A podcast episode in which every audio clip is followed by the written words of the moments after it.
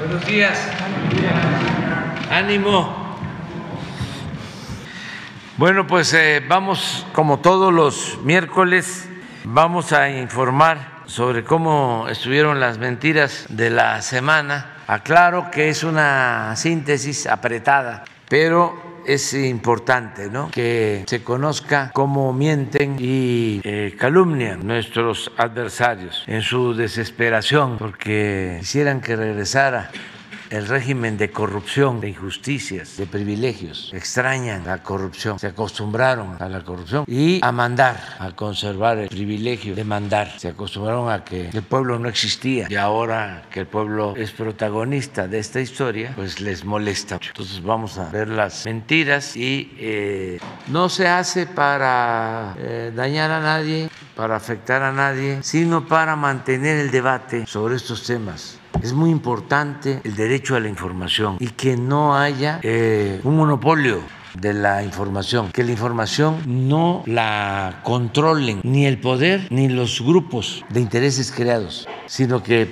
la información sea veraz, democrática, que tenga eh, como imperativo la ética. Ahora que un señor con mucho dinero en el mundo había decidido comprar Twitter, la plataforma esta que tiene una palomita. Luego, no sé si sea cierto, ustedes saben más, pero como que se arrepintió o se congeló la operación porque se empezó a hablar de que pues no habían palomitas, sino pajarracos.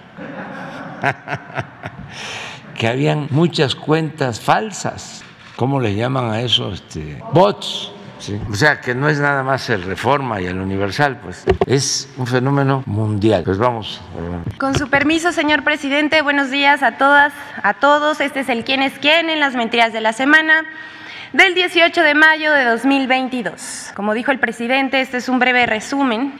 La primera, una vieja atribución del SAT quieren achacársela al gobierno de López Obrador para acusarlo de terrorismo fiscal.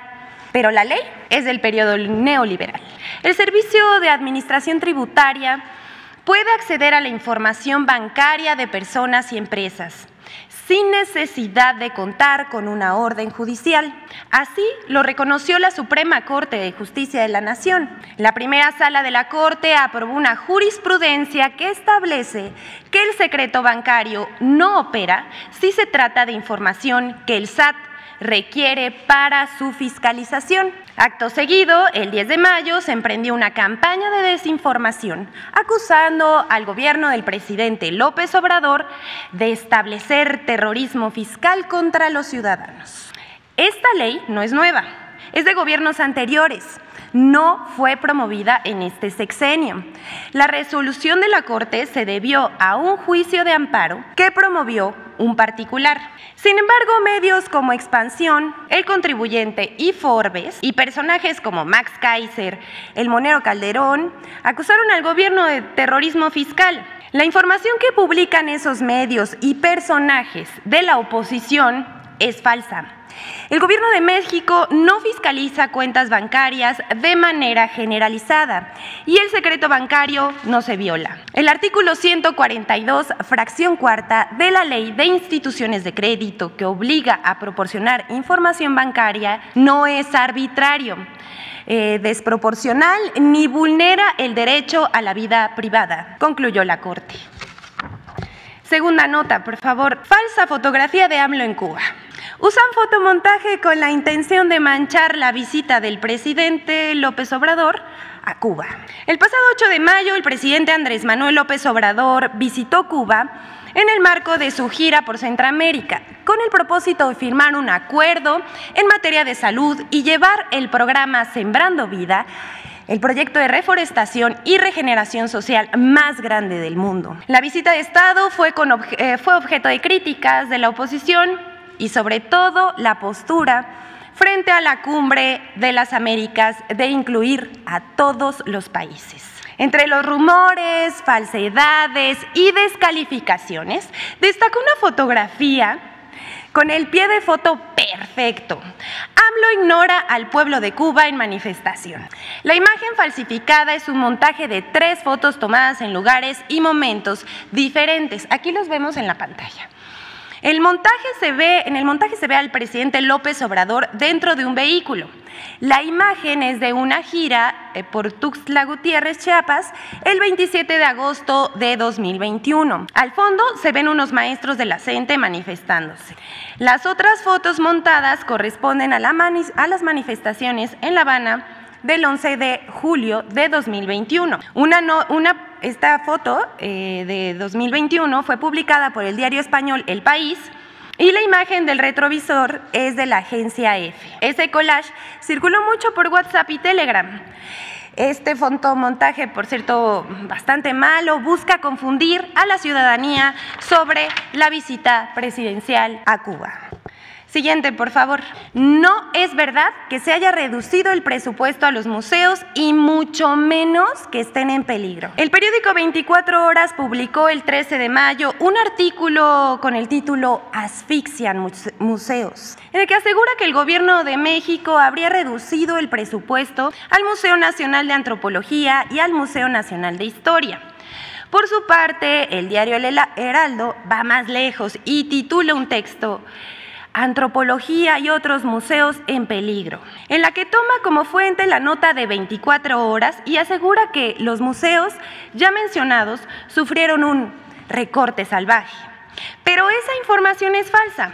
Al respecto, el Instituto Nacional de Antropología e Historia informó que para este año no hubo reducción presupuestal y que, tanto el Museo de Historia como el Museo de Antropología que se encuentran en Chapultepec han recibido importantes presupuestos extraordinarios en 2022. En plena pandemia, en 2020, el Museo de Antropología recibió 90 millones 395 mil 250 pesos. En 2021 recibió 108.5 millones de pesos más 42 millones del proyecto Chapultepec, es decir, 150 millones 800 mil pesos. El aumento es del 60%. No hay una reducción y este año se espera ejercer un presupuesto similar. En 2021, el Museo de Antropología recibió un presupuesto histórico para realizar tareas como el dictamen y reforzamiento estructural del museo la impermeabilización del cuarto de máquinas, el mejoramiento del almacén, oficinas de los trabajadores, el taller de diseño de museografía, el archivo técnico del Consejo Nacional de Arqueología, la remodelación total de la Biblioteca Nacional de Antropología e Historia y la reestructuración de las salas etnográficas del propio museo. Y es que no hay nada de qué sorprenderse. No pasa un día en que la oposición no invente mentiras alrededor de los proyectos que emprende el presidente López Obrador. Recordemos que los museos se encuentran dentro de Chapultepec. Y está el proyecto del bosque de Chapultepec, Naturaleza y Cultura, que abarca casi 800 hectáreas de bosque con un circuito cultural que abarca museos y otros espacios de recreación. Lo estamos viendo en pantalla. Son 12 kilómetros de manantial, de la primera sección a la cuarta de Chapultepec, convirtiéndose en el bosque urbano más grande del mundo. Y todos los museos del bosque están recibiendo apoyo extraordinario para su mejoramiento. Es decir, buscan desinformar para desprestigiar, pues son incapaces de reconocer que este gobierno está comprometido con la cultura, las artes y que estos sean accesibles para todo el pueblo. Siguiente, por favor.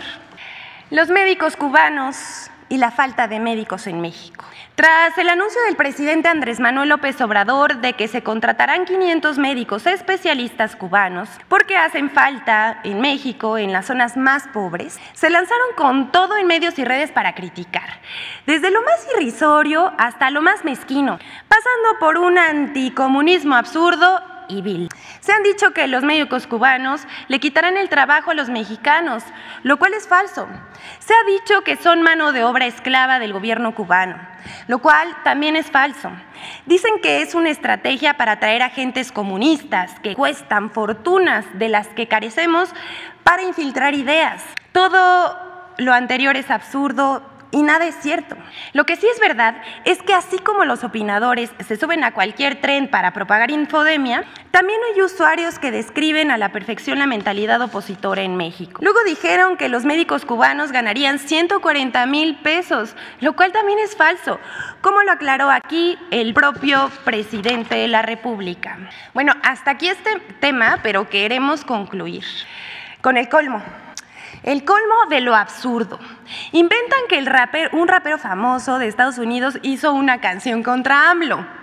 Eminem se convierte en tendencia en Twitter por una canción que circula en redes sociales en donde supuestamente se oye al rapero tirándole al gobierno de AMLO. Pero esta canción es falsa. No hay tal rap contra AMLO que haya compuesto y cantado Eminem. En un video editado, mezclado imágenes de los dos, que se viralizó en, Twitter, en TikTok y en Facebook. Pero pues aclaramos, si les queda alguna duda, Eminem no ha compuesto ninguna tiradera contra AMLO y tampoco dedicó estrofas a hablar de las conferencias mañaneras del presidente de México. Todo esto es un invento. Y con eso terminamos la sección. Es cuanto, presidente. Muchas gracias. Interesante la sección. Vamos a retomar algunas cosas, ¿no? Que está lloviendo. ¿Eh? ¿Por qué no pones la primera? Ah, te vamos a plagiar. Sí, esto es muy interesante. Eh, es un proceso que viene de tiempo atrás y hasta ahora resolvió la Corte, pero no fue, como aquí se mencionó, una eh, denuncia nuestra, viene del sexenio anterior, y ya aclaró la Corte. Además, el que nada debe, nada teme. ¿En qué quedamos? ¿No es la, la transparencia la regla de oro de la democracia? Sí, desde luego hay que cuidar eh, la intimidad de las personas, respetar la intimidad de las personas. Pero todo esto tiene que ver con mecanismos para ocultar fraudes. Todo esto se creó en la época en que pues no se pagaban impuestos, no se sabía nada, tenían engañada a la gente de que había que pagar todos los impuestos, incluso de manera perversa. Manejaron durante mucho tiempo los defensores del neoliberalismo que el problema fiscal de México era porque no pagaban impuestos los de la economía informal, los ambulantes, los eh, acomodadores de carros, los viene viene, que ese era el grave problema que teníamos en la política fiscal y que había que buscar formalizar a todos. Sí, desde luego, que hay que procurar que todos paguemos impuestos y dar facilidades para que haya economía formal, no informal, pero ¿qué era lo que prevalecía? Existía desde luego este fenómeno y sigue existiendo, pero ¿cuánto se podía recaudar con la gente que sale a la calle a buscarse la vida para mantener a su familia? ¿Cuánto? Muy poco. ¿En dónde estaba el problema de fondo? Lo que ocultaban de manera hipócrita, en que los de arriba, los de mero arriba, los de la punta del cerro, los de la punta de la pirámide no pagaban impuestos. Aunque parezca increíble, todavía no he leído un reportaje sobre eso, porque esto no se presenta en otros países del mundo. Pues esto sucedía en el periodo neoliberal. Y aquí hemos dado a conocer la lista de las empresas, de los bancos que no pagaban impuestos. Entonces se protegían con el secreto bancario, con el que no se podían dar a conocer informes privados de estas empresas, de estas corporaciones. Pero eh, me llama la atención y fíjense eh, lo que es el pensamiento conservador actual y su enojo y el nivel eh, intelectual. Este señor, Max es de los más activos en contra nuestra. Creo que tuvo un cargo con Felipe Calderón, que fue, pertenece a mexicanos a favor de la corrupción, de la función pública, sí, del reforma. Pero miren el nivel del análisis, su profundidad. Una semana normal de un aspirante a tirano. Ese soy yo, ¿no? Uno, los obligo a volar del Chaifa. O sea, los estamos obligando a volar eh, a partir o de salir de la terminal del aeropuerto Felipe Ángeles. Fíjense el nivel, porque no estamos hablando de pues, un campesino, de un obrero, mm, de un maestro de primaria, de un comerciante. No, estamos hablando de alguien que eh, se considera un experto. Dos, los niños se pondrán la vacuna de mi amigo el dictador. ¿Qué significa? Significa esto? Los niños mexicanos se pondrán la vacuna de mi amigo el dictador. Debe de estarse refiriendo a el presidente de Cuba, Díaz Canel. Tres, puedo violar el secreto bancario cuando quiera, de esto que hablaba. Cuatro, inscribo a centroamericanos en el IMSS. O sea, si se hace un análisis de contenido sobre el pensamiento de este señor, es ultra conservador, facho. ¿Qué le afecta que trabajadores agrícolas de Guatemala, nuestros hermanos que vienen a trabajar a las fincas cafetaleras de Chiapas, tengan seguro social? Hasta en el Antiguo Testamento se establece, no trates mal al forastero, al migrante, trátalo como hermano. Pero a lo mejor va el Señor al templo, pero olvida la doctrina religiosa de cualquier denominación. La regenta esta creo yo que es Claudia, ¿no? Es inocente porque yo lo digo, o sea, Andrés Manuel. Este es un prototipo. Ah, pero no es el único. Ya dije y lo voy a seguir repitiendo, son millones que piensan así. Y yo respeto el derecho a disentir y la pluralidad y la diversidad. Y siempre he dicho que sería muy aburrida la vida si solo existiese una manera de pensar. Estoy en contra del pensamiento único, pero es interesante la polémica, sobre todo para los jóvenes, porque esto predominó durante 36 años, este pensamiento. Era el pensamiento dominante. Ah, está lloviendo, a ver la segunda. Otro este, ¿Cuál es el de Calderón? No, ese es también, sí, es, no, es, es, el monero más eh, conservador. Está en, este, en el Reforma. Eh, aquí ya no, no hay nada. Tenemos diferencias desde hace 20 años y me da mucho gusto. Y yo creo que también a él este, somos correspondidos. Y a este Sergio Sarmiento, ¿no? lo mismo. Pásale, porque ves que hay otro sobre los médicos. A ver si. Pero quiero ver al. Este, aquí está Sergio. Los médicos cubanos trabajan en México como mano de obra esclava. Para empezar, todavía no llegan no solo se les entrega su salario, ya no se les, entregamos salario porque todavía no están, sino que se les imponen restricciones violatorias a los derechos humanos. No hay nada. Es un acuerdo que se ha suscrito. No me extraña de Sergio, por respeto a él, no voy a decir, además ya he finado Monsi, lo que opinaba. Sí, pero este sí es ídolo de lectores de clase media, que quiere que nos quemen en leña verde en el Zócalo. Y al mismo tiempo promueve las campañas en contra del odio y de la polarización. Miren, en México no necesitamos supuestos doctores. Ya, eh, resolvió de que no son doctores, están encomillados, cubanos. Contamos con notables médicos de las más diversas especialidades, pero lo que no requerimos, por lo que no requerimos de apoyos y menos de agentes comunistas que cuestan fortunas de las que carecemos para infiltrar ideas sacadas del bote de la basura. Este debe estar vendiendo como 200, 300 mil libros cada vez que publica, si no es que más, porque el pensamiento conservador en México, como en todo el mundo, pero aquí deben de este, mantener ese pensamiento. O sea, él tiene eh, mucho potencial porque deben de haber, pues yo calculo, como 25 millones que piensan así. Aprovecho para eh, decir que en esta polémica de los médicos, primero, la salud no debe de tener frontera, es un derecho humano. Segundo, nosotros tenemos el compromiso, y lo vamos a cumplir, de garantizar el derecho a la salud. Algo que no han hecho nuestros opositores. Llegaron a tener de secretario de salud en el periodo neoliberal a un economista como secretario de salud. Nada que ver con la salud. De las familias más influyentes porque representaban a Bacardí. Y ese fue secretario de salud.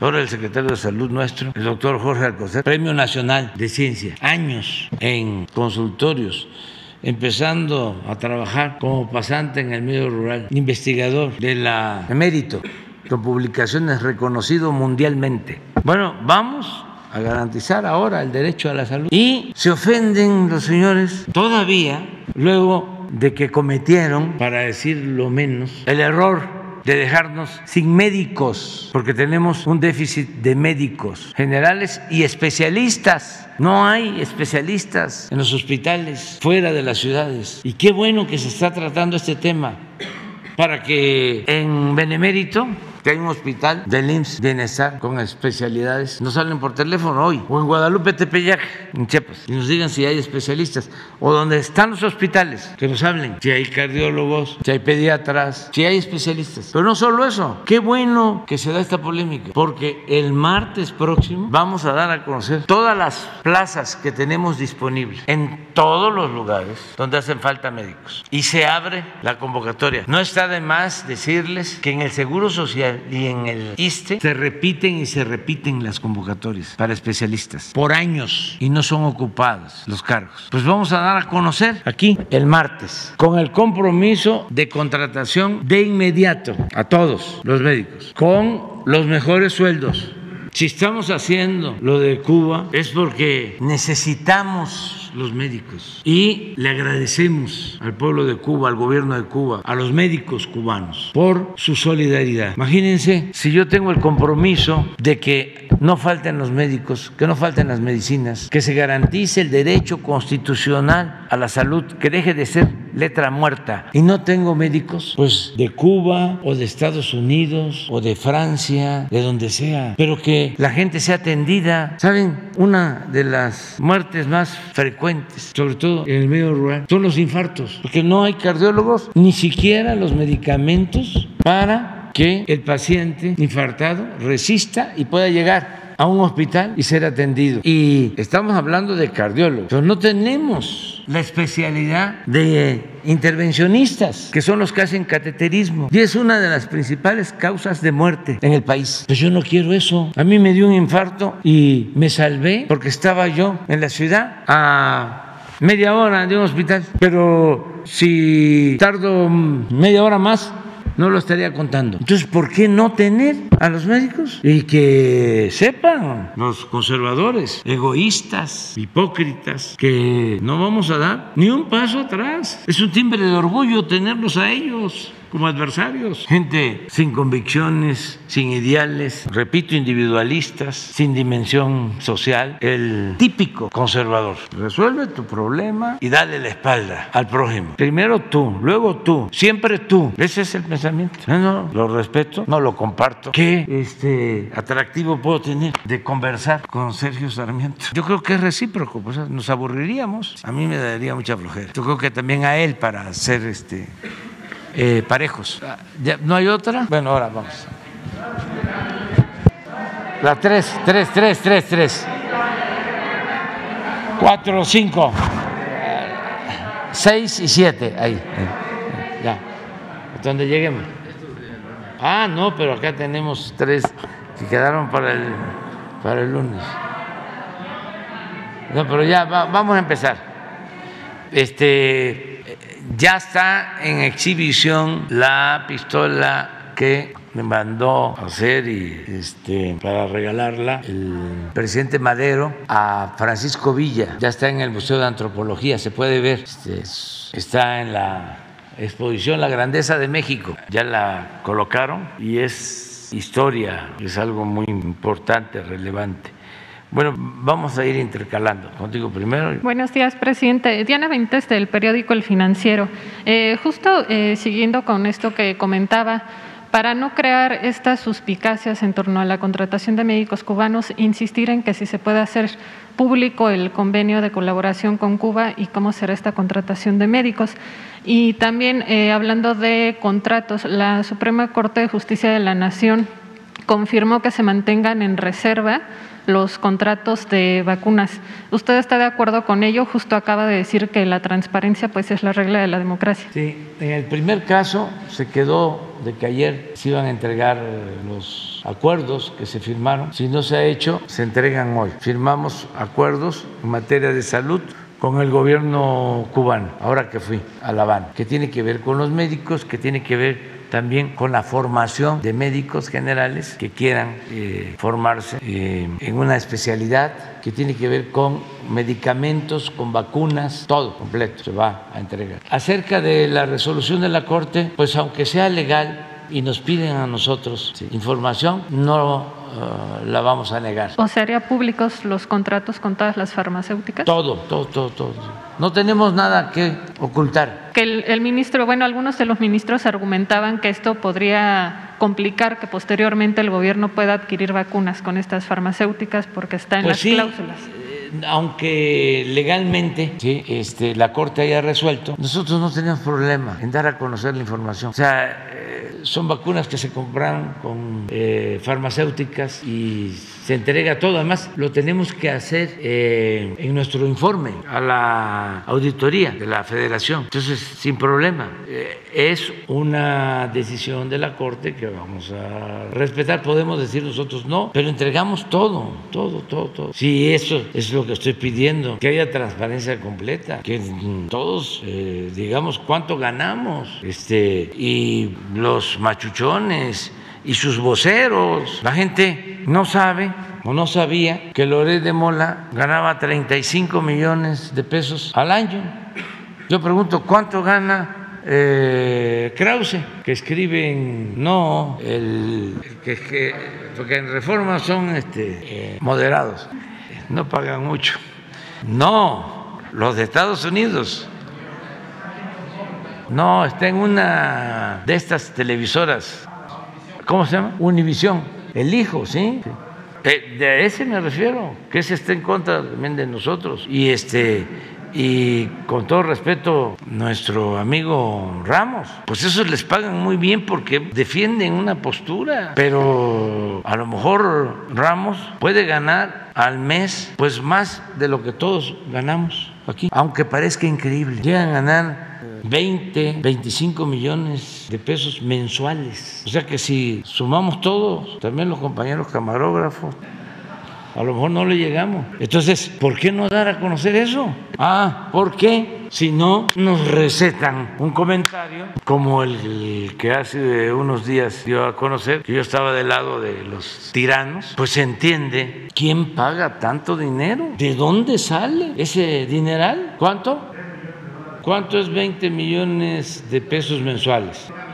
Ah, eso sí. No, tres no. No, no, no, no, no, no, no, no, no, no, no. Si estoy hablando de que no le llegamos todos a un mes de él, ojalá y nos los aclare. Entonces, transparencia, eh, dar a conocer todo. Y si no tiene que ver con lo público, con lo político, entonces no tienen por qué informar. Ah, pero si están haciendo juicios de valor, si están defendiendo intereses que afectan a los pueblos, pues sí, es un acto de honestidad el decir, a mí me pagan tanto. O sea, para diferenciar. Presidente. Porque si no así, imagínense eh, cómo queda la gente, qué información recibe, la que le conviene a los grupos de intereses creados. ¿Quiénes van a dominar el mundo? ¿Cuándo va a haber justicia? ¿Cuándo va a haber igualdad?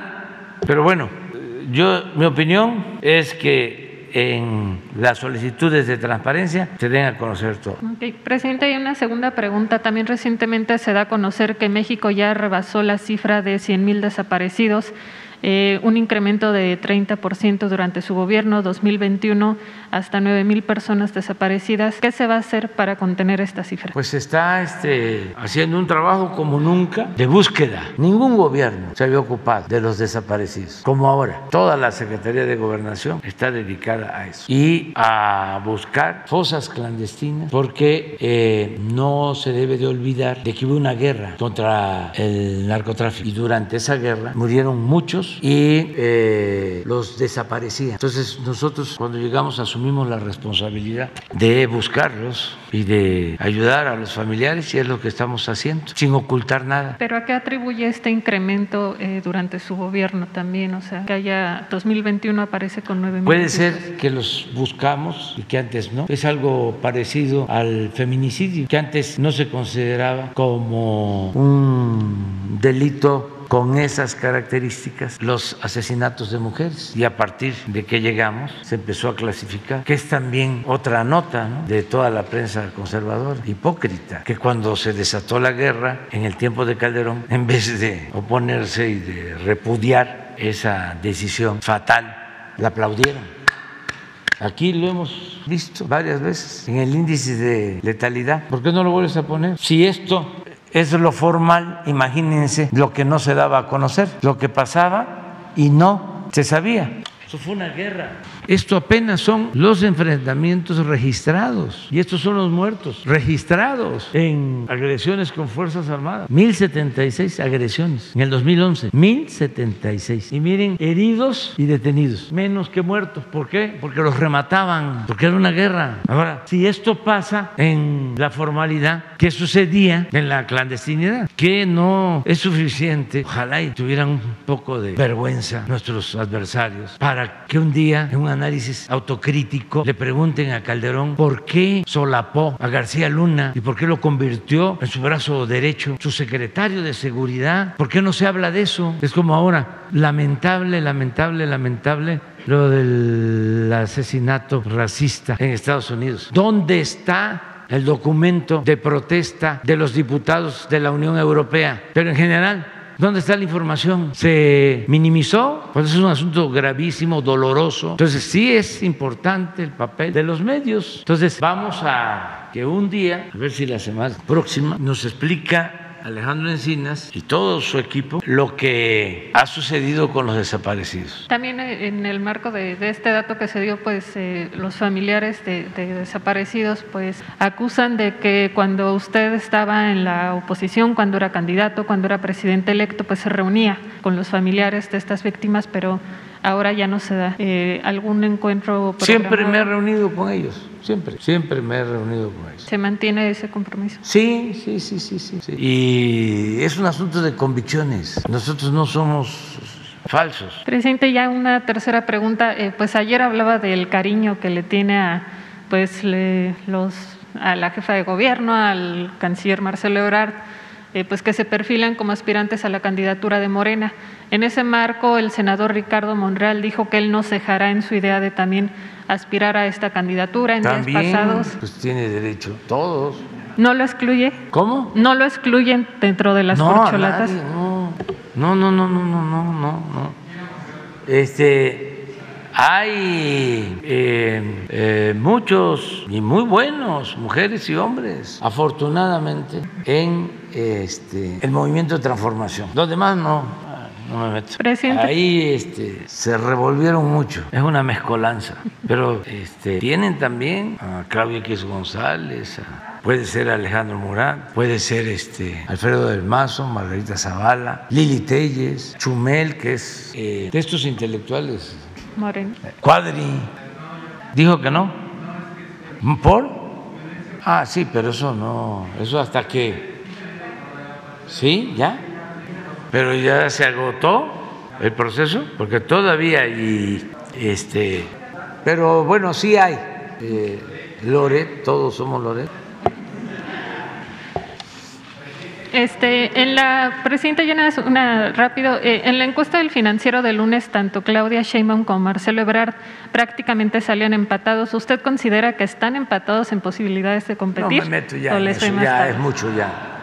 Gracias, presidente. Sí. Eh, lo que sí debe de quedar muy claro y eso lo tenemos que lograr entre todos es que se acabe la práctica antidemocrática del tapado y lo vamos a lograr.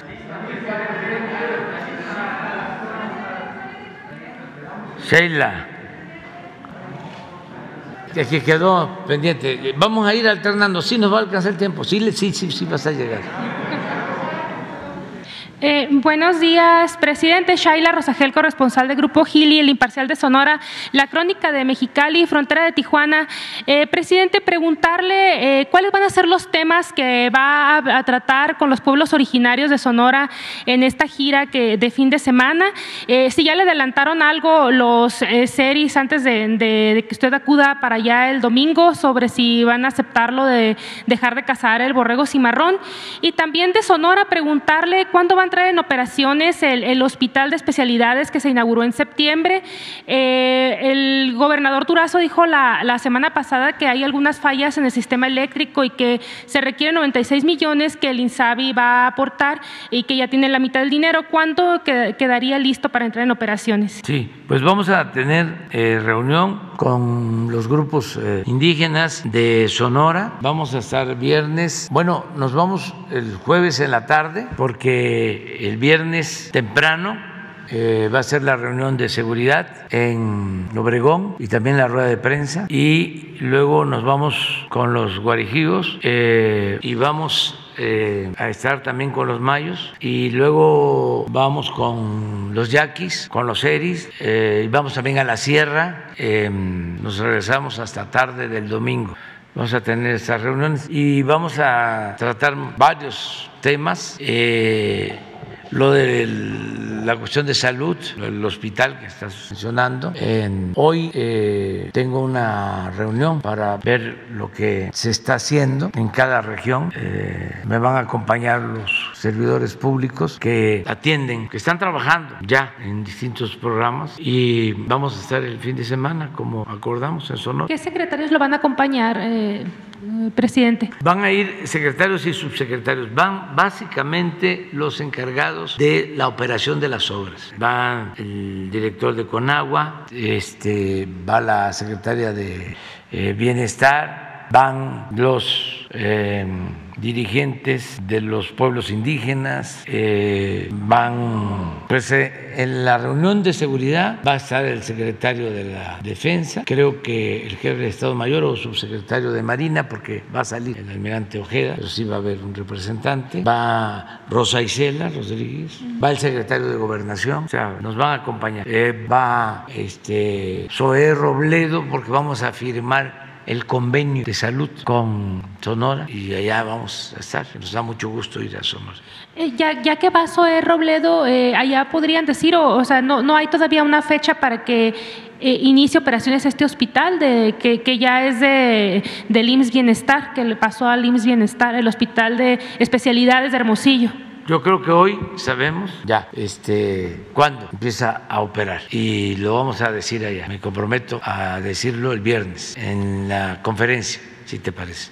Y en la cuestión de la Casa del Borrego Cimarrón, ¿no ha recibido ningún adelanto de los seis? Todavía no, pero hoy vamos también a preguntar. Eh, para los que mm, no tienen los antecedentes, los eh, pues tienen ingresos porque permiten la Casa del Borrego Cimarrón en eh, sus tierras, tienen la isla del tiburón, es una cultura, una etnia de mucha tradición, de costumbres, mantienen su lengua, es de las culturas más extraordinarias de México. Y por necesidad, pues tienen ellos que obtener estos recursos. Hay cazadores que pagan para cazar a borregos eh, que están en las tierras en las islas. Entonces la propuesta que les estamos haciendo es de que se cambie esa actividad por la observación, que puedan ir a observar el borrego cimarrón sin cazar. Pero como no va a ser lo mismo en términos económicos, nosotros les estamos ofreciendo ayudarlos para que tengan sus ingresos y que ellos este, ayuden eh, como guías de turistas, de gente que quiera ir a conocer esas bellezas también naturales, esa costa de Sonora y eh, la importancia de esa cultura. Hacen eh,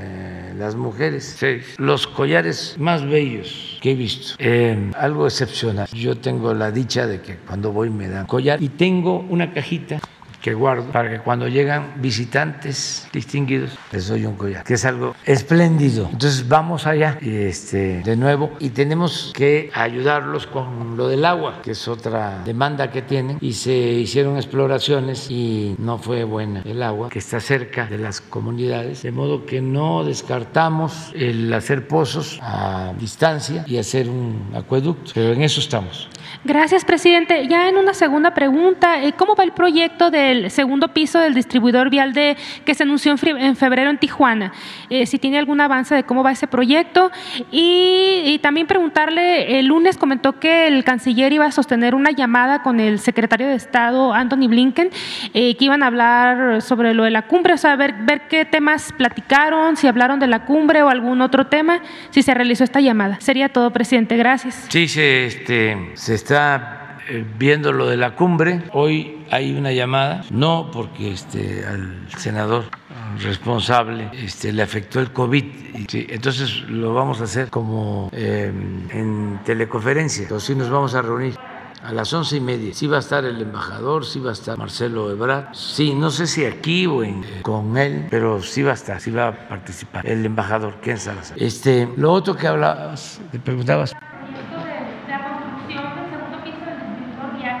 Ah, Sí, hoy tenemos una reunión eh, a, las, a la una de la tarde para ver todas las obras del fideicomiso de aduanas. Y ahí está incluido lo del segundo piso en Tijuana eh, por la línea eh, fronteriza. Como también el camino para acortar eh, la ruta de Chihuahua al puerto de Guaymas, que también eh, lo vamos a dar a conocer en, en Sonora.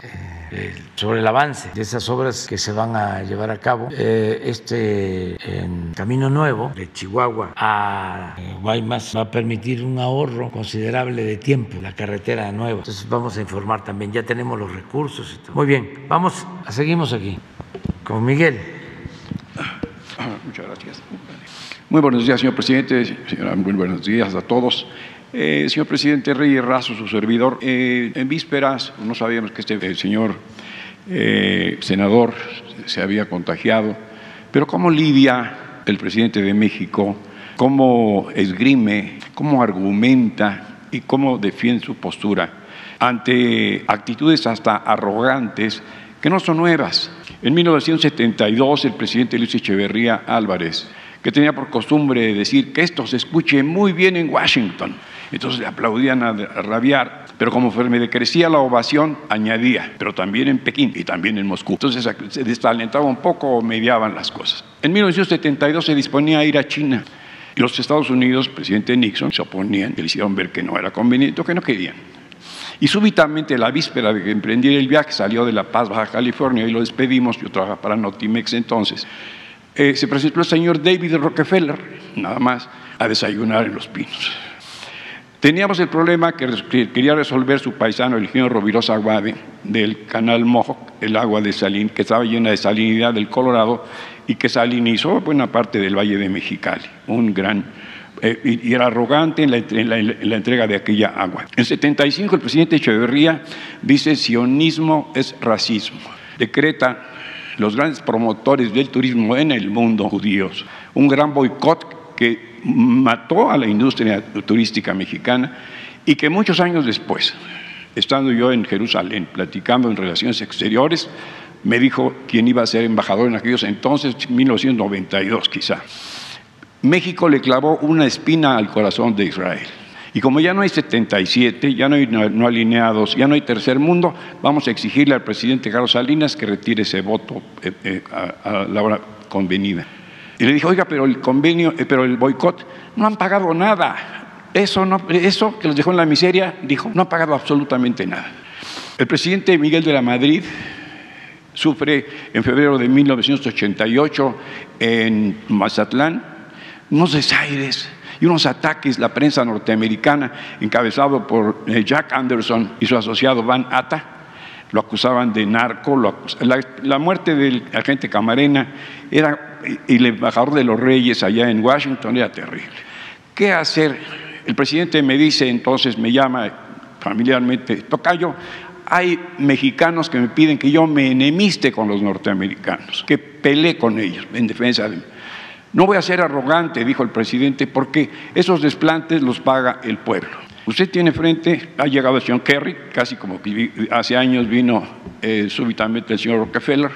¿Cómo lidia usted y cómo quiere eh, proteger esta su posición en la cumbre de las Américas? ¿Cómo fía usted en cuáles son sus argumentos, en sus razones para su posición? Mira, Miguel, eh, Gracias. Hay un fundamento ¿no? eh, legal y todos debemos de saberlo. Eh, en nuestra Constitución se mandata al presidente de la República a cumplir principios en política exterior, en el artículo 89. Y los dos principios básicos son la no intervención y la autodeterminación de los pueblos. Y si revisamos el porqué de estos principios, vamos a encontrar de que existe la inspiración en la política que delineó en una frase el presidente Juárez. Entre los individuos como entre las naciones, el respeto al derecho ajeno es la paz. Un presidente de México no puede eh, omitir esos principios. Eso por lo que corresponde a la legalidad.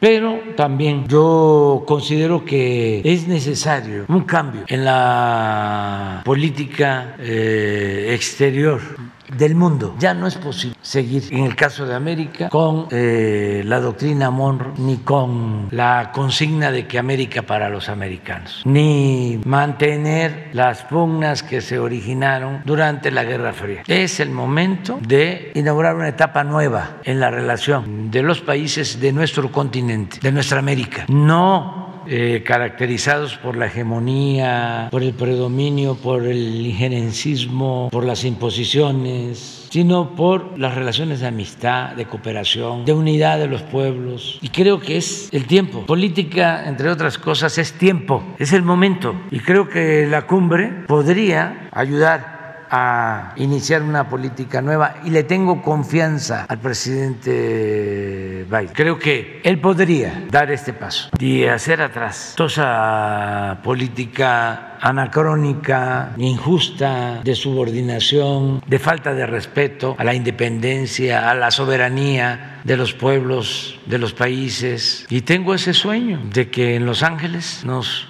unamos todos y comparten ese punto de vista, porque no es solo nuestro, otros pueblos, otros gobiernos. Y, repito, creo que el presidente que podría iniciar esta nueva etapa, convertirse en el conductor de esta nueva política en América, es el presidente Biden. ¿Tiempo de oportunidad, señor presidente? Es un tiempo de oportunidad y de recoger lo mejor en las relaciones de Estados Unidos con los países de América, porque tú has hecho mención a eh, retórica, discursos, eh, hechos de confrontación, pero también han habido momentos eh, estelares, lo que fue para América la política del presidente Franklin Delano Roosevelt, la política de buena vecindad, este en el caso de nosotros fue extraordinaria. Su relación con el presidente Cárdenas, como la relación del presidente Lincoln en su momento con el presidente Juárez.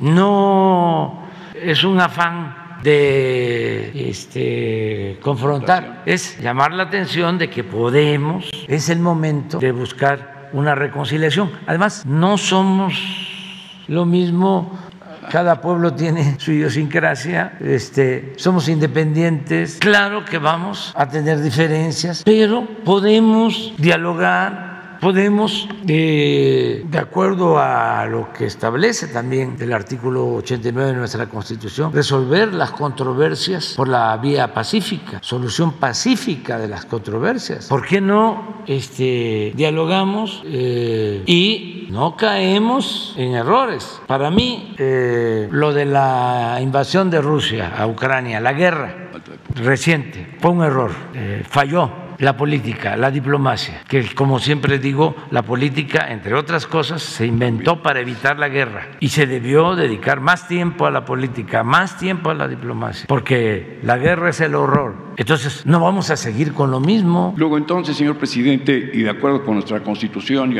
el apego que usted le debe a la propia, al propio documento magno, Vamos a inferir que parte de la cuarta transformación es una política activa en lo exterior, con apego a la Constitución mexicana. ¿Cómo sí, sin tanto protagonismo, porque también eh, se puede hacer una política exterior con apego a principios si eh, la política interior es consecuente. No podemos ser candil de la calle y oscuridad de la casa. Por eso he dicho también de que la mejor política exterior es la interior. Si imperara la corrupción en México, este, la ingobernabilidad, eh, si no se procurara la justicia, pues no nos tomarían en cuenta, nadie nos escucharía, nos dirían vaya usted a resolver sus problemas. Afortunadamente este, vamos bien a pesar de los pesares en lo interno y por eso hay respeto. Pero además tú sabes muy bien, Miguel, cuánto eh, valoran en el extranjero la política exterior de México, la importancia que ha tenido siempre la política exterior de nuestro país y el amor que le tienen los pueblos de otros países a los mexicanos. Por último, señor presidente, esto es de la calle. Eh, caminando por el paso de la reforma con todo el embozo que requiere el COVID, llegó un matrimonio a decir, oiga, usted es fulanito de tal, lo hemos visto en la mañanera. Quiero que le pregunte al presidente, ¿qué, qué será de nosotros cuando se vaya? Pregunta a la calle. Sí. Muchas gracias. Sí, vamos a, a seguir y va a haber eh, continuidad con cambio. Eso es lo que yo espero. continuidad con cambio. Este, yo espero que continúe la transformación con otro presidente, hombre o mujer, y que sea el pueblo el que elija libremente. Eh, pero tenemos la fortuna de contar con un pueblo excepcional, el pueblo de México. Y no olvidemos que eso se origina, se lo debemos a nuestros antepasados, a los eh, que crearon las grandes civilizaciones en México, ese pasado glorioso que es el que le da la grandeza a México. Por eso no olvidemos nuestras culturas, no olvidemos nuestro pasado, no olvidemos de dónde venimos y no les hagamos caso a los que este, piensan que el México profundo es cualquier cosa, es nada. Y no eh, confundamos educación con cultura, porque ya sería este, insistir demasiado, pero un intelectual de los de más fama llegó a referirse de manera despectiva de un pueblo de Oaxaca. Oaxaca eh, es de los pueblos con más cultura en el mundo, pero ese intelectual no sabe de eso y es una eminencia en otros terrenos, pero no conoce eh, la cultura de los pueblos. Por eso eh, vamos de gane, vamos de gane por la grandeza cultural de México. Así, viene Hans, se prepara Hans. Aquí está, vamos en la lista, ya, ya, estamos saliendo. Buenos días, presidente. Jocelyn Gutiérrez, corresponsal de la lista News. Quisiera retomar el tema que expuso ahorita mi compañera sobre que México rebasó las 100 mil personas desaparecidas. Con este contexto, eh, bueno, también mencionar que esta cifra va en incremento desde el 2006 y con este contexto quisiera yo exponerle, presidente, que las recomendaciones en los mecanismos de la ONU señalan que se debe delimitar la participación del ejército en las tareas de seguridad y que esta política no sea permanente debido a la estrecha relación que tiene con el tema de desaparecidos en el país. Mi pregunta es si usted está dispuesto a llevar a cabo esta recomendación y si me permite realizarle dos preguntas más, por favor. Bueno, yo pienso que eh, son cosas distintas ¿no? Eh, y debemos de, actuar con juicio práctico y eh, con argumentos. Puede ser que ideológicamente no nos eh, guste la participación del ejército en tareas de seguridad pública, pero si esa participación se lleva a cabo con respeto a los derechos humanos y no hay en los mandos superiores la intención de reprimir al pueblo, ya eso eh, hace una diferencia considerable. O sea, eh, no podemos ser maniqueos en estos casos. Si al ejército se le da orden de llevar a cabo masacres limpias y de rematar a heridos, pues eso es reprobable, eso es inhumano y es eh, una responsabilidad y no solo eso, puede ser hasta un delito de quien ordena ese proceder, pero ahora son cosas distintas. Nosotros no tenemos eh, hechos de represión, Hay, han habido algunas eh, cosas que nosotros lamentamos, se han corregido, pero se puede observar en recomendaciones de derechos humanos y este, en los datos oficiales, porque no permitimos la represión. Bueno, hace poco hasta se burlaban de que eh, unos eh, presuntos delincuentes iban detrás de los eh, militares y pusieron algunos que el ejército había sido humillado. O sea, ¿qué querían? Que los enfrentaran y que este, se produjera una masacre. Otro caso tan este, sonado también por esa mentalidad, lo de Culiacán, lo de la detención y liberación del hijo de Guzmán Loera. Pues hicimos la valoración que iban a significar más de 200 muertos. Y dijimos, no, no, además inocentes, hasta de familias de quienes no tenían que ver, muy cuestionado. Es distinta a nuestra política, completamente distinta. Entonces, claro, eh, dejaron crecer tanto. Es lo mismo, el pensamiento dominante que se arraigó del diente por diente, ojo por ojo, la ley del talión. Y el que a hierro mata, a hierro muere. Sí, ponlo, porque es importante, porque este es el debate. Pon lo que este, dijo el que fue gobernador de Coahuila, cuando Calderón, cuando estaba en su apogeo la represión, este, Moreira pero es además una mentalidad. Y no es solo Calderón, pues no estamos hablando de este escritor que es de los que más venden. No es para picarle la cresta a Krause, este, pero este Moreno yo creo que vende 100 veces más que Krause. Y, y, este, y está planteando que a los opositores hay que quemarlos en leña verde, en el zócalo. Entonces, no es una persona, yo creo que este, eh, se regodeaban en eso los gobernantes. ¿Se acuerdan cómo era? Se ponían enfrente de, así, de las cámaras. Quiero que se sepa, que se oiga bien, que se oiga lejos. No me va a temblar la mano. Vamos a poner orden. Y solo le faltaba decir eso, pues. Ojo por ojo, diente por diente, aunque nos quedemos chimuelos todos y tuertos o ciegos. Pero eso era. Ah, este sí tiene pantalones, una actitud ahí machista, ¿no? Y ellos rodeados de guardaespaldas, carros con blindaje este, no sé cuánto espesor. No, no, la paz es fruto de la justicia. Lo encontraron, está difícil.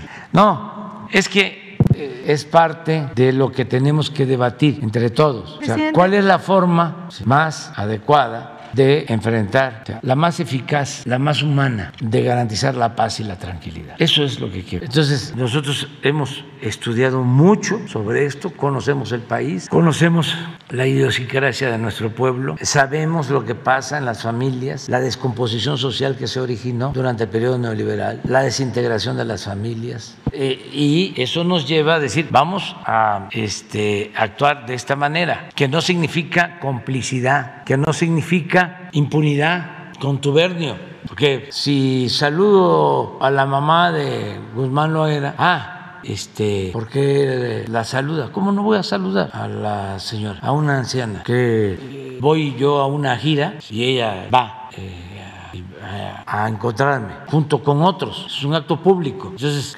imagínense que no me bajo de la camioneta porque es la mamá de Guzmán Loera y me puede ir mal en mi imagen. ¿Qué va a decir este cualquiera de estos personajes? Hubiera sido como la imagen que presentó hace unos momentos. Hubiera sido como la imagen que presentó hace algunos momentos, que según estaba ignorando a las personas de Cuba. Algo así hubiera sido. Sí, no, pero que, este, si me pongo a pensar que van a, no, no, estoy tranquilo con mi conciencia. Mi tribunal es mi conciencia. Pues me bajé y fui donde estaba ella a saludarla y ya. ¿Y qué se me quita? ¿Qué pierdo? Nada. Nada, nada, nada, nada. Además, también una cosa son los hijos, las mamás, los papás, los abuelos, y otra cosa es el que se mete en cuestiones ilegales o delictivas. ¿Por qué generalizar? Entonces, eh, miren este testimonio y, que, conste. Nada más hay un asunto ahí personal que lo quitan, pero ver si puede.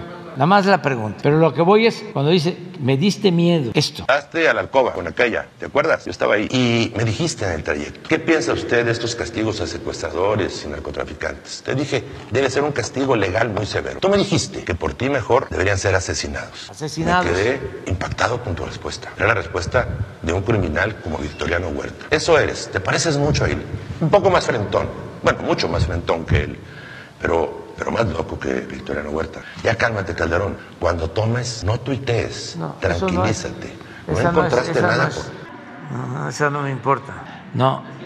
A eso donde dice que le, le preguntó, yo se los parafraseo, le preguntó ¿Qué opinas de fulano de tal o de estos? Y a ver, pónganlo para que no vaya a pensarse que estoy inventando. esa parte que dice, me diste miedo, este, Felipe. Presidente, en lo que van buscando en ese segmento, eh, ¿pudiera pasar a la segunda pregunta? Sí. Usted en múltiples ocasiones aquí en la mañanera ha comentado que comunicadores de redes sociales son mejores que muchos periodistas, pero a su vez eh, su gobierno solo ha reconocido a nueve personas como periodistas asesinados en lo que va del 2022 que son a la fecha eh, de, son 138 días. En realidad suman 12. ¿Nos pudiera decir cuál es el criterio de su gobierno para determinar quién es o no periodista? Y si también usted nos pudiera comentar o mencionar alguna, hay tres acciones que vaya a tomar su gobierno para la protección de comunicadores en México, más allá del informe de ser impunidad y del mecanismo de protección a periodistas, por favor? Sí, podría haber algo más todavía para proteger a los periodistas. Acerca de el número, este, yo creo que el 20, que es el informe de seguridad, le voy a pedir a la secretaria de seguridad que informe, porque dices Son 12 periodistas y 12. de hecho hay una discrepancia y de nosotros tres, consideramos que son nueve. nueve. Bueno, eso, si te parece, el viernes lo explica. El 20, sí, El ¿verdad? 20, que sí, ese es el, eh, es que cumplimos, cumplimos el mes para el tema de seguridad. Entonces haría un análisis puntual de cada caso para volver, eh, digamos, a analizar si sí cumplen las especificaciones de ustedes, si son periodistas Sí, o no. pero que, que ellos expliquen por qué este, no los consideran periodistas, o sea, que nuestros funcionarios. Correcto. Y Sí. entonces, de momento, su gobierno no ha delimitado otras acciones que vaya a implementar para la protección de periodistas. Pues sí, todas las que se puedan aplicar y las estamos llevando a cabo. Este, estamos eh, atendiendo eh, todo lo relacionado con amenazas y eh, la seguridad de los periodistas. Trabajamos todos los días en eso y se ha avanzado, se está avanzando. Les diría que no eh, prevalece la impunidad en delitos. No quisiéramos pues, que nadie perdiera la vida. De hecho- por eso lo más importante es eh, cuidar, prevenir. Otra consideración que se debe de tomarse en cuenta es que no es eh, el Estado. Nosotros no mandamos a censurar a nadie, o sea, menos a quitarle la vida a alguien. Y en casos en donde participan autoridades locales, se tienen documentados y se castiga a quien sea. Tenemos más casos de lamentables asesinatos de este año eh, que se relacionan con la delincuencia organizada, donde eh, han actuado eh, gentes de la delincuencia organizada, de los grupos este, de delincuentes. Eso es lo que eh, se ha registrado más, pero que se dé una explicación el viernes sobre esto. Eh, sobre el informe que me comenta del 20 de mayo, eh, ¿habrá también algún cambio en el mecanismo de protección a periodistas? Porque hay que recordar que varios periodistas asesinados tenían protección del Estado y también se denuncia por parte de algunos compañeros que hay omisiones de parte del mecanismo porque, porque dicen que no hay como pruebas contundentes para justificar que tiene amenazas o que corre riesgo su vida por su ejercicio Sí, periodístico. ya se está haciendo una revisión. ¿no? Yo creo que cuando venga Alejandro Encinas, que va a venir a explicar, a informar sobre los desaparecidos, le vamos a pedir sobre la explicación del funcionamiento de eh, la protección a periodistas. Lo vamos a hacer, si les parece, la semana próxima. O sea, el viernes informamos sobre seguridad y la semana próxima sobre lo de desaparecidos y el mecanismo de protección a periodistas. Perfecto, presidente. La última pregunta que tengo para usted es más bien comentarle el caso de Juana Alonso Santizo. Es una migrante indígena de Guatemala quien lleva siete años en prisión preventiva en Tamaulipas. Es acusada de secuestro, sin embargo, no hay pruebas en su contra para poder sentenciarla. La misma ONU ha emitido recomendaciones a México para su liberación después de haber confirmado que fue detenida arbitrariamente y que sufrió tortura durante el proceso. ¿Usted sabía algo respecto al caso y si pediría a las autoridades de Tamaulipas su liberación? No, no tenía este, información, pero eh, voy a informarme y mañana doy respuesta Perfecto, a pues. este caso. Perfecto. Y ya por último, presidente, para poder cederle la palabra a mis compañeros, eh, ¿cuándo tiene este, previsto una reunión con los padres de los 43 normalistas de Ayotzinapa? Todavía no, este, no está programada, pero sí eh, nos reunimos periódicamente. Por lo general es cuando tenemos eh, información, va bien la investigación, eso es lo que puedo comentarles, vamos bien, es un compromiso que tenemos, no hemos dejado de trabajar en la investigación y eh, pronto vamos a tener la reunión con los padres. ¿Tienen, no qué? Ah, después. Es este... Eh, vamos con Hans, ya se terminaron los tres, vamos Hans, de los dos que quedan, y queda Carlos Pozos. Ya nos fuimos al, ya nos pasamos de... Adelante, adelante. Sí, buenos días, eh, presidente Hans Salazar de Noticiero en Redes. Eh, a propósito de todos estos temas, eh, traigo eh, concretamente en temas de seguridad estos. Eh, en la Ciudad de México, el 19 de abril, aquí traigo los documentos, eh, se señala a la policía que está bajo el mando de la alcaldesa Lía Limón de Álvaro Obregón, tortura. Se le está acusando a esta policía de tortura. De hecho, traigo los documentos levantados ya en la Comisión de Derechos Humanos. Eh, y aquí, ¿por qué plantearlo de esta manera? Porque incluso se hicieron ya también las denuncias en la Fiscalía de la Ciudad de México. Es eh, señalada la policía que está bajo el mando, se contrata, de hecho es un esquema muy particular a diferencia de, las, de los municipios del país, eh, usted lo sabe. Pero aquí hay un registro nacional de detenciones, hay un sistema nacional de detenciones y es por eso que traigo el caso. Esto fue padeci- padecido por un, por un vecino del Álvaro Obregón cuando estaban eh, demoliendo un, eh, que contiene un muro de contención de lluvias por el tipo de- de suelo que tienen en el Álvaro Obregón. Por parte de la alcaldía fueron a reclamar vecinos porque les afectaba y pues eh, en estos reclamos llegó a la policía por parte del Álvaro Obregón a cargo de esta alcaldía, de la alcaldesa, y empiezan a someter a un menor de 16 años. Llega el tío, lo trata de, pues, de defender, empieza a grabar. Y ese fue el pecado, porque la policía también lo somete y se lo lleva. Y aquí traigo, por ejemplo, aquí traigo cuál vehículo se lo lleva. ¿Qué número de patrulla? La AO02-3. Esta patrulla se lo lleva a una parte con poca, eh, poca gente, que le llaman la corbata, es un corredor donde hay industria, y lo empiezan a torturar de acuerdo al dicho de esta persona. Lo empiezan a patear, a pisotear, porque lo que le pedían era el celular para borrar la evidencia de lo que le habían hecho a su sobrino menor de edad. Como no accedía, lo siguieron torturando y se lo llevaron a una agencia. Pretendieron levantar una denuncia de robo de un radio. Al no poder cuadrar esta falsedad, intentaron llevárselo a otras agencias, pero él también no cedía, la persona sometida, y estuvo así más de dos horas, dos horas y media aproximadamente, aquí están los documentos, pues retenida ilegalmente por parte de los elementos de la policía y de la patrulla que le estoy mostrando, de este número. Posteriormente, eh, al, al no poder hacer esto, van a una agencia de la Miguel Hidalgo eh, y como no cedía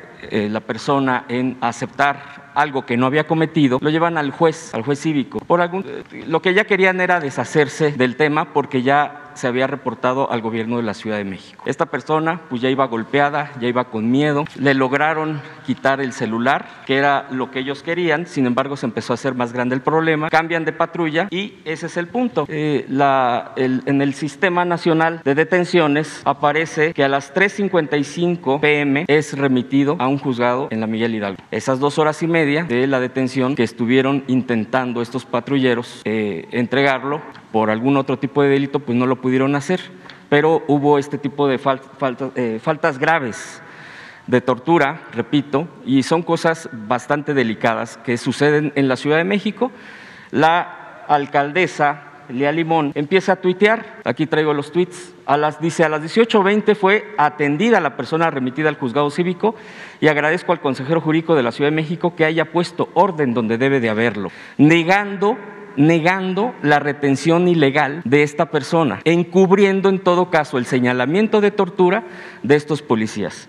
Finalmente, presidente, comentarle que esto ya están levantadas las actas, pero preguntarle sobre el Registro Nacional de Detenciones que depende de la Secretaría de la Seguridad Ciudadana Federal, donde vienen estos, estos, estos eh, horarios que no coinciden con esta detención, porque además dicen que lo levantaron cerca de una tienda que no existe, de una colonia que no, de una calle que no existe. Es decir, el nombre no existe en la propia Álvaro Obregón. Dan datos completamente falsos.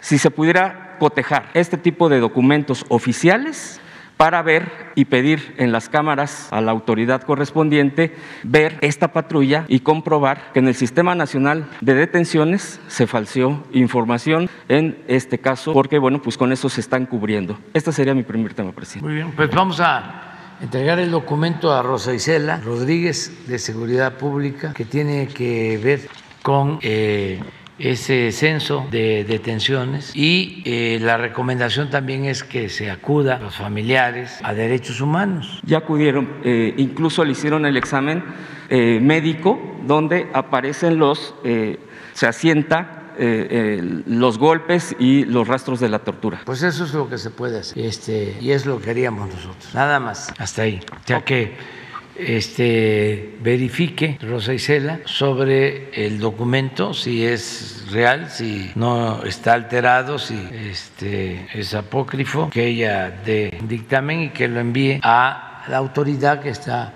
haciendo la investigación o a derechos humanos. Muy bien, te parece? claro que sí. El segundo caso es en Jalisco. Eh, hay una represión tremenda eh, y particularmente lo está padeciendo Nancy Gómez Figueroa. Eh, ella fue Ministerio Público, de hecho ha estado demandando, denunciando, porque le retiraron de su cargo con acusaciones falsas. Esto es a tal grado delicado que en estos días la amedrentaron eh, incluso las fotografías de cómo la estaban fotografiando y utilizaron aproximadamente 20 vehículos de la Fiscalía Estatal de Jalisco. Eh, ¿Por qué traigo este caso aquí? Porque en Jalisco, pues la Fiscalía Estatal, que tiene una de las peores eh, historiales en temas de cómo actúa, pues cuál fue la culpabilidad o por qué arremeten contra ella, contra Nancy Gómez, porque cuando fue Ministerio Público en la Fiscalía Estatal, se le pidió por parte de su superior eh, alterar a un acta para liberar a un secuestrador. Como ella no acepta, eh, se le congela y se le empiezan a eh, pues, generar acusaciones que no tiene. Esto fue con el fiscal estatal Gerardo Octavio Solís. Su yerno ya es ahora el nuevo fiscal, Luis Joaquín Méndez. Él tiene unos meses y pues parece ser que aquí hay un encargo de seguir amedrentándola, eh, acusándola. Es un caso que incluso ya se han levantado igual denuncias, hay denuncias eh, al respecto y un juez federal ya eh, ha dictado a su favor, pero por eso mismo, pues en la Fiscalía Estatal de Jalisco, pues han arremetido mucho más fuerte contra ella. los videos, el video y las fotografías están en Twitter, en su cuenta de esta persona, de esta mujer. Y bueno, pues eh, le expongo este caso porque pues teme por su vida, eh, por la situación que está pasando esta, esta mujer que bueno, pues se opuso a alterar un acta del Ministerio Público Estatal. Entonces, eh, este es otro caso, presidente, yo sé que finalmente tiene que ver con autoridades estatales, pero la única forma de recurrir para salvar la vida, a ese grado estamos en el país, en varios estados, es recurriendo de esta manera, como hace un momento decía, ¿no? El tema de los periodistas, el tema de qué está sucediendo con la falta de atención, también con una periodista de Culiacán, Sinaloa, que eh, también no le han dado la atención, ya también la amedrentaron y también traigo el dato y si me permite también dejar esos datos para ver si le hace caso el mecanismo, porque no ha, no ha recibido atención. Y aquí traigo el dato también de esta otra periodista. Y bueno, pues son los que le vengo a exponer, presidente, prácticamente me aboco a este tipo de denuncias porque bueno, sabemos perfectamente que también si se expone aquí es como también empiezan a reaccionar varias autoridades estatales. Esa es la vergüenza que la verdad debería de tener diversos funcionarios, que solamente así hay personas que, prácticamente dicen, sola quizás sí salvo la vida, porque estos están sobre de uno y máxime que en los estados parecen los varios gobernadores se sienten virreyes.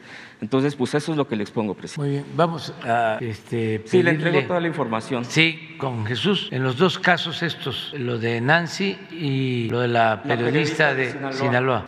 bueno, les propongo, nada más falta, este, hay que felicitarnos, ¿eh? porque nada más nos quedó pendiente uno. Carlos Pozos, mañana número uno.